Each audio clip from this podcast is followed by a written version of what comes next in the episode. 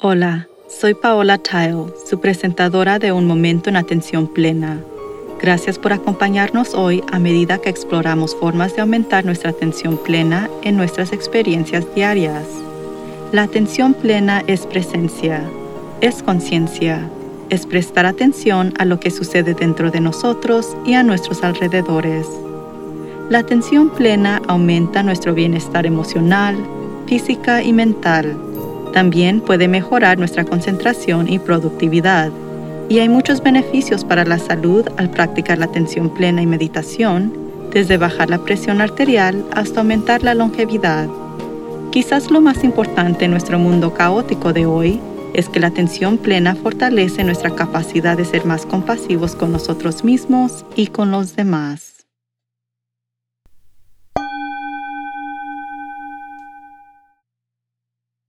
La felicidad y la alegría son dos términos que a menudo se usan indistintamente, pero tienen diferentes definiciones y hay una diferencia entre las dos.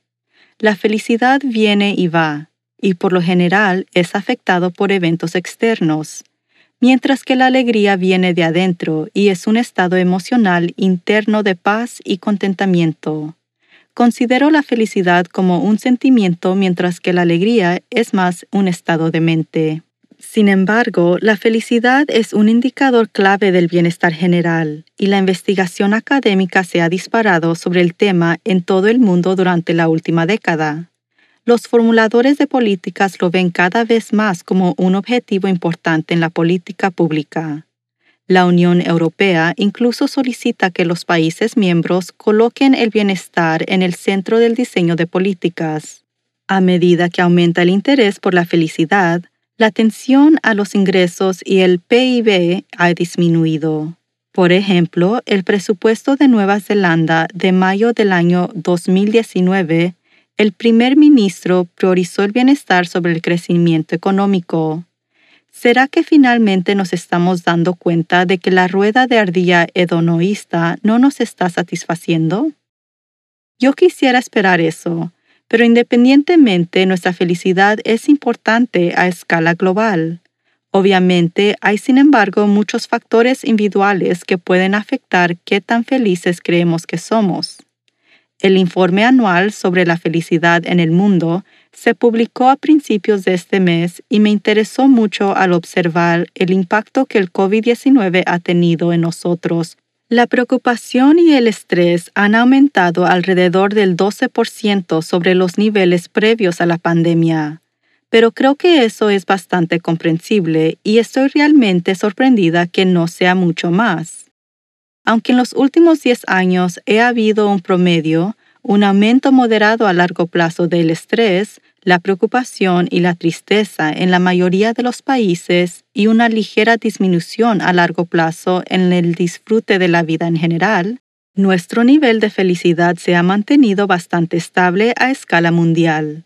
Teniendo en cuenta los eventos globales de los últimos 10 años, nos hemos mantenido bastante resistentes, que encuentro alentador. Muchos factores afectan la felicidad, incluyendo el país en el que vivimos, los Estados Unidos ocupó el puesto 16 en felicidad de 146 países. Solo con base en las noticias y las redes sociales, uno pensaría que estaría mucho más bajo en la escala, por lo que este fue un buen recordatorio del sesgo negativo que vemos regularmente. La región nórdica ocupa constantemente los primeros puestos en felicidad, siendo Finlandia el país más feliz del mundo seguido de cerca por Dinamarca, Islandia, Suiza, Suecia y Noruega. Nadie sabe con certeza por qué los nórdicos son tan felices. Algunos creen que es el marco en el que viven, incluyendo una democracia que funciona bien, educación y salud gratuitas y una alta prioridad del equilibrio de vida. Otras teorías afirman que es el clima frío, en serio, porque comunidades locales en los países nórdicos se han acercado, asegurando el apoyo social debido a la falta de sol. El economista canadiense y editor del Informe Mundial de la Felicidad, John Helliwell, señaló que existe una opinión que sugiere que, históricamente, las comunidades que han vivido en un clima más duro se unieron para un mayor apoyo mutuo. Entonces, volviendo a esos factores individuales que afectan la felicidad, eso sería un factor decisivo para mí. Yo soy miserable en climas fríos y todo el apoyo de la comunidad en el mundo no me haría más feliz. Pero yo vivo en un país que está en los escalones superiores de la felicidad. Pero considere a alguien que vive en un país de abajo, como Afganistán o Zimbabue. La corrupción de gobierno, las guerras, la pobreza, las enfermedades o otros factores ambientales pueden hacer que sea muy difícil para ser felices, para que puedan disfrutar de los beneficios del marco nórdico y una mayor felicidad a pesar de las frías temperaturas. Muchos de nosotros hemos notado una disminución en la felicidad en los últimos dos años a medida que nuestras vidas se han ido al revés debido a la pandemia. Pero sin embargo, muchos de nosotros hemos encontrado formas de encontrar felicidad a pesar de nuestras circunstancias. Las emociones positivas y negativas son indicadores de los niveles de felicidad y el Informe Mundial de la Felicidad indicaron que experimentamos emociones positivas aproximadamente al doble que las emociones negativas durante el último año, lo que nuevamente encontré alentador.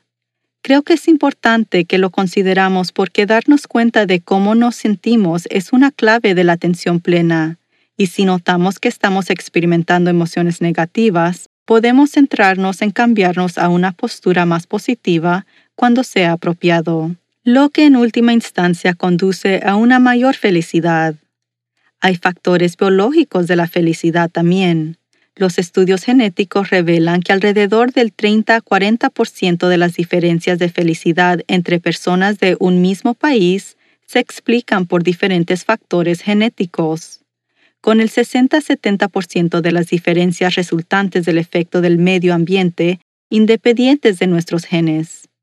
Así es, algunas personas nacen con un conjunto de características genéticas que hace que sea más fácil sentirse feliz.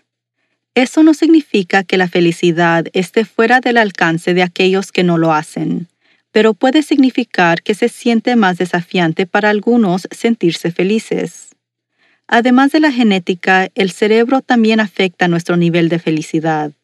El informe indicó que el hallazgo más consistente con respecto a las áreas del cerebro implicadas en el bienestar es que un mayor red de modo predeterminado activo, o DMN, está relacionada con un menor bienestar. El DMN es más activo cuando no estamos enfocados en el mundo exterior y el cerebro está en un estado de reposo despierto, como cuando estamos vagando por la mente. Tenemos un remedio para eso llamado la atención plena, lo que significa que puede disminuir la actividad de la DMN centrándose en el presente, aumentando nuestra capacidad de sentir felicidad. El equilibrio, la paz y la calma prevalecen más en los países occidentales, que también experimentan los niveles más altos de satisfacción, mientras que son menos frecuentes en los países más pobres, lo que tiene razón pero la mayoría de las personas en casi todos los países prefieren una vida más tranquila a una emocionante. Tanto el equilibrio como la paz contribuyen fuertemente a una vida satisfactoria en todas las regiones del mundo. ¿Cuándo fue la última vez que se detuvo a reflexionar sobre el estado de su vida? ¿Es equilibrado, tranquilo y pacífico? ¿O es frenético, desequilibrado y caótico? Tratar por una vida más tranquila no significa no experimentar emoción. Creo que indica que podemos elegir cuándo queremos sentirnos emocionados y hacer algo al respecto en lugar de tener un subidón de adrenalina constante que está más relacionado con estrés. Del informe surgió otra tendencia realmente alentadora que es muy importante para mí, y pienso para toda la sociedad en su conjunto. La benevolencia global aumentó notablemente en el 2021, casi un 25% de su nivel previo a la pandemia, llevado por la ayuda de extraños, pero con un fuerte crecimiento también en donaciones y voluntariado. El informe indicó que la pandemia de COVID-19 ha llevado a cabo a una pandemia de benevolencia del 2021, con una propagación igualmente global. Una vez más, en base a lo que vemos en los medios de comunicación, esta es una buena noticia y podemos esperar que sea sostenible más allá de la pandemia, ya que esta efusión de bondad proporciona motivos para la esperanza y el optimismo en un mundo que necesita más de ambos. Si bien la atención plena incluye la conciencia de cómo nos sentimos de forma regular, tal vez todos podríamos adoptar la práctica de medir nuestro nivel de felicidad digamos una vez al trimestre, para crear nuestro propio informe de felicidad. Me sorprende la facilidad con la que caemos en hábitos y prácticas que nos hacen infelices. Un registro propio frecuentemente puede ser un nuevo hábito bueno para comenzar, de modo que podamos evaluar cómo nos sentimos y notamos nuestras propias tendencias. ¿Hemos empezado a trabajar demasiado? ¿A preocuparnos sobre cosas que no podemos controlar o ignorar nuestras relaciones? Estoy empezando ahora. Ha llegado la primavera. ¿Cómo me siento? Bastante bien. ¿Necesito hacer un ajuste? En realidad, sí lo necesito. Mi vida social se ha vuelto inactiva durante los últimos dos años. Así que es hora de salir y hacer cosas con amigos y familiares nuevamente de manera regular. He planeado citas con tres amigos esta semana para programar un tiempo para jugar. Sí, los adultos también necesitan jugar. ¿Qué podría hacer usted para aumentar su felicidad esta primavera? Piénselo un poco y luego simplemente hágalo. Recuerde, la felicidad se trata en gran medida de nuestra respuesta a los eventos externos. Siempre tenemos una elección en cuanto o cómo respondemos. Así que asegúrese de prestar atención cuando ocurra algo negativo como a dónde van sus pensamientos y qué emociones siguen.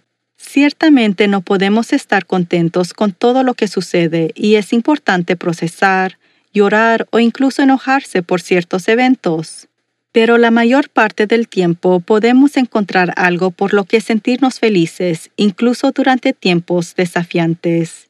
Y esa es la clave para disfrutar de la felicidad de forma regular, lo que conduce el estado de alegría y mejora nuestra calidad de vida y bienestar en general.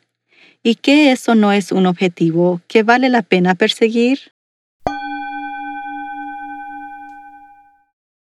Hasta la próxima vez.